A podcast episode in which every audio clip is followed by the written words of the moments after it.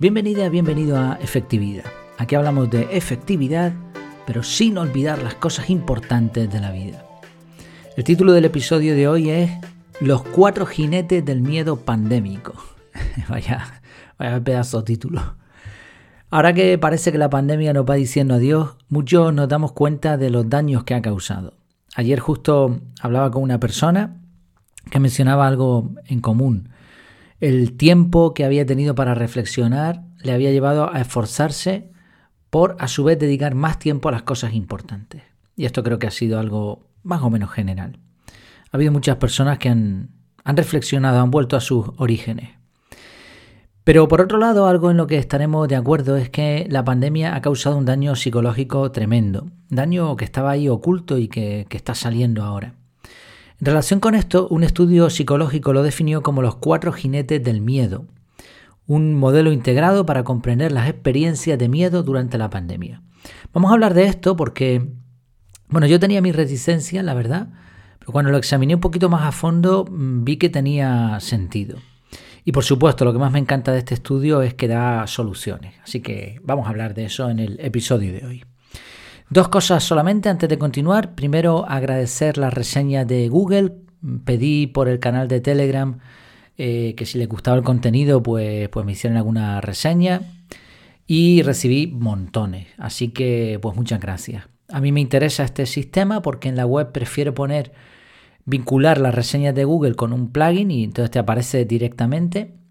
No se actualiza muy bien y solo me aparecen 10. Tengo que pagar por la versión completa, igual me conviene, ya lo veremos. La cuestión es que puedes ver reseñas reales, ¿no? De, personas de, verdad, nada inventado.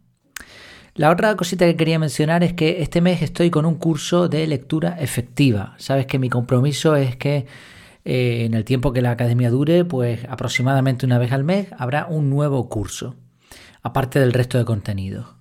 Eh, hay un plan, el plan estándar, el plan pues intermedio, digamos, que te permite acceder al grupo privado, donde ya hay ahora mismo 21 personas y subiendo, eh, al podcast privado, a los retos mensuales, a las reseñas de libros, a episodios exclusivos que tendremos, recursos exclusivos solo para suscriptores y a los cursos. De momento tenemos el curso del correo electrónico, tenemos el curso del método CAR, tanto en, eh, forma, en formato online como en audio y este mes eh, el de lectura efectiva. Va a, ser, va a ser un curso interesante porque lo que pretendo es explicar cómo leo yo en parte, pero también un sistema de lectura que no sea ni muy rápido ni que tampoco perdamos, o sea, ni tan rápido que perdamos el conocimiento, ni tampoco eh, que ganemos mucho conocimiento, pero vayamos muy lento. O sea, va a ser a ser una especie de lectura efectiva, ¿no? es, el, objetivo de este curso. Y todo esto que te estoy mencionando por una cuota súper ajustada y sin compromiso. Así que échale un vistazo en efectividad.es porque yo creo que puede ser interesante. Vamos con el episodio de hoy. El episodio de hoy eh, hablábamos de los cuatro jinetes del miedo pandémico. Los investigadores Adriano Schimenti, Joel Viló y Vladan Starcevic Analizaron los efectos de la pandemia separando cuatro tipos de miedo. Y para eso pues, utilizaron esta figura de los cuatro jinetes del apocalipsis. Ellos argumentan en su estudio que la parte psicológica es muy importante, aunque no es tan visible. También explican que la forma en que afrontamos un desafío como este, un desafío global, pues afectará mucho, dependerá, mejor expresado, de cómo afrontamos nuestros miedos. Y entonces separan los, los cuatro miedos. Primero, miedo en relación con el cuerpo, miedo del cuerpo o por el cuerpo, miedo a personas significativas. Cada miedo tiene como, es dual, ¿no? tiene una parte y la contraria. Miedo en, relación con el cuerpo sería por el cuerpo eh, o del cuerpo, miedo a personas significativas eh, o de personas significativas, miedo al conocimiento, saber y no saber, y miedo a actuar, pues igual actuar o no actuar. Vamos a analizarlos porque están muy interesantes. El primero el primer jinete es nuestro cuerpo. Eh, durante la pandemia nos dimos cuenta de que nuestro cuerpo era una fuente potencial de peligro. Eh, podía traicionarnos en cualquier momento. Por un simple contagio nos metía un virus y este virus nos mataba. Así que estábamos muy alerta a cómo usábamos el cuerpo y a cualquier señal de peligro. Pero al mismo tiempo entendíamos que nuestro cuerpo nos sustenta, es nuestro tesoro, por lo que lo preservábamos al máximo. Así que era un tesoro y un enemigo al mismo tiempo. La verdad que cuando leí esto, nunca me lo había planteado así y tiene toda la razón. El segundo jinete, el segundo miedo es a personas importantes. Y cuando dice personas importantes yo lo malentendí en un principio. Eh, leí varios artículos donde no, se especificaba esto y no, no terminaba de entenderlo. Y, y, es que se refiere a personas importantes para nosotros, nuestros seres queridos principalmente. No influencers de moda ni nada de esto. ¿Qué pasa con nuestros seres queridos? Les queremos, pero hemos tenido que mantener distancia, porque podíamos transmitirles un virus o al revés, ellos a nosotros. Y piensa en el caso de, un padre y un hijo que viven en, casas diferentes. Eh, han pasado de ser protectores o seres queridos a una amenaza. Pero por otro lado queríamos seguir teniendo relación con ellos. Entonces había como una confrontación ahí, ¿no? Había miedo a no atenderles, pero también miedo a atenderles. El tercer jinete, el tercer miedo es el miedo al conocimiento. Teníamos datos, este sí que lo, lo identifiqué en su momento porque creo que a todos los que nos gusta entender, tenemos curiosidad, pues este nos afectó de lleno. Teníamos datos parciales, datos no comprobados, mm, muchas veces manipulados, y por lo tanto teníamos bastante miedo a que nos estuvieran engañando. Ese miedo a no saber, a que, a que no, mm, no puedes acceder a la realidad.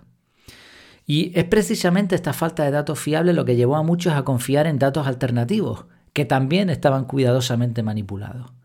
Entonces tenías miedo a que te engañaran, a no saber qué pasaba. Pero al mismo tiempo, el conocimiento que podíamos, mm, al que podíamos acceder también le teníamos miedo, porque no era plato de buen gusto saber que había muchos infectados en nuestra población, en nuestro rango de edad. Entonces el conocimiento por ausencia o por presencia nos daba miedo. Eso nos mm, metía en una espiral de búsqueda frenética de información, ansiedad y angustia. Pero si no lo buscábamos, también estábamos mal. Así que era difícil gestionar el conocimiento aquí. Y el cuarto jinete, el cuarto miedo es el miedo a la acción. Este también lo he comprobado en persona, sobre todo en la parte final de la pandemia. Eh, a ver, al haber dos miedos opuestos, saber y no saber, cuidar y no, y no poder, proteger el cuerpo pero verlo como un problema, no sabíamos qué hacer y qué no hacer. ¿Visito a mis padres o no? ¿Me voy de vacaciones o no? ¿Dejo de usar mascarilla o no? Pero al mismo tiempo eh, queríamos hacer ciertas cosas y nos lo impedían porque había límites puestos por las autoridades. Algunos solucionaron esto tomando acción hablando, hablando en plan influencers. Esto satisfizo esas necesidades de acción, pero les colocó en una situación peligrosa que les podía llevar a un ego desmedido o a problemas con el uso de la tecnología. Así que no era la solución ideal. En resumen, este cuarto miedo eh, se, se veía como, pues eso, no sé qué hacer, pero tampoco quiero estar sin hacer nada. ¿Te has sentido reflejado, reflejada en alguno de estos miedos? Yo creo que sí, porque representan muy bien. Al principio a mí me pareció el estudio una, una de estas tonterías que se ponen por ahí, ¿no? Pero después me, me di cuenta de que representan muy bien la realidad. Ahora, ¿qué hemos aprendido? Bueno, ahora ya podemos hablar un poquito más de lo que hemos aprendido y de técnicas para solucionar esto en un futuro. En primer lugar, ellos hablan de evaluar con precisión las señales fisiológicas del cuerpo. No subestimar las amenazas, pero al mismo tiempo cuidar la salud con ejercicio, corregir la postura, mindfulness. En definitiva, yo creo que esto se podría resumir como escuchar al cuerpo. Para el segundo jinete, ellos proponen mejorar la calidad de... Bueno, he modificado bastantes cosas, ¿eh? tanto en la parte anterior como en esta parte, mm, para que se entienda un poco y añadiendo también mis opiniones, por supuesto. En este segundo punto, ellos proponen mejorar la calidad de las relaciones y comunicarse mutuamente de manera constructiva con interacciones sincrónicas. Eso quiere decir, pues si no es persona a persona, cara a cara, por teléfono o por videollamada. O chateando, pero en directo, no, no poner un mensaje ahora o un correo y esperar al día siguiente. Me parece interesante el comunicación, cuando dice comunicación mutuamente constructiva, porque en la pandemia nos dimos cuenta de que a lo mejor nos preocupábamos por ciertas personas que considerábamos más o menos amigos, pero no había una reciprocidad. O sea, no, era un intercambio, éramos más nosotros o al contrario. Entonces es necesario que evaluemos los problemas en las relaciones y los abordemos.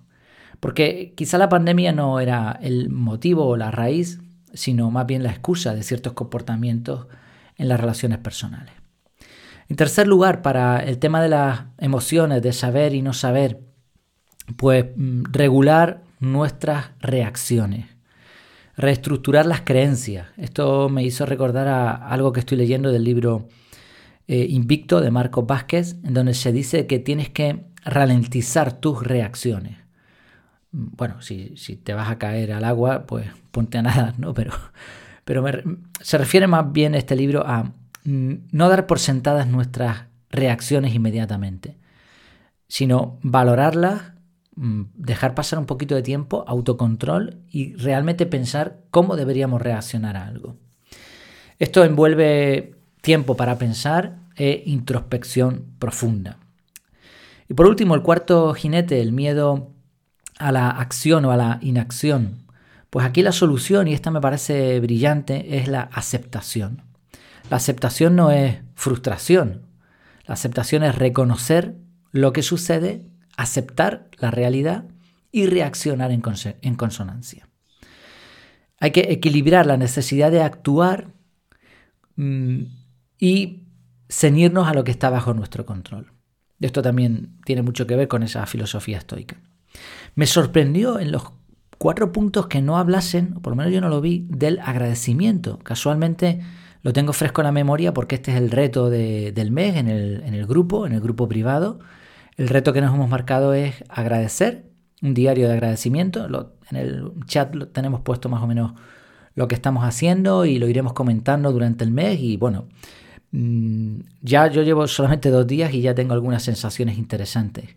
Creo que agradecer es vital, vital es importantísimo y que afecta en muchas de estas esferas que hemos visto hoy. En conclusión y en resumen, situaciones como la pandemia sacan lo mejor y lo peor. Y por eso debemos prepararnos antes.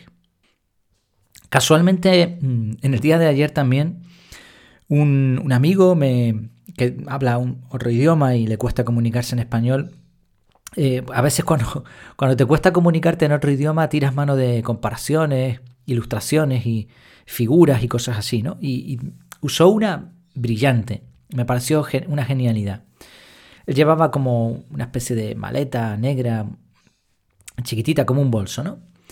Y entonces me dijo, dice, mira, mm, ¿ves este bolso? este, esta maleta. Esta maleta es una maleta negra. Dice, pero si me la quito, se quitó la maleta y la puso encima de, un coche, del techo de un coche que había por ahí. Dice, si me la quito y la pongo aquí, sigue siendo una maleta negra. Y si la cojo de aquí y la pongo en el suelo, sigue siendo una maleta negra. Entonces las personas son como son, independientemente de que vivan en un sitio o en otro. Me pareció una ilustración buenísima. Y también aplica aquí. La pandemia es una situación que ha sacado lo mejor y lo peor de nosotros. Probablemente las dos cosas a la vez. Pero éramos nosotros, no era otra persona. Era la misma maleta, la misma maleta negra, o como fuese, ¿no?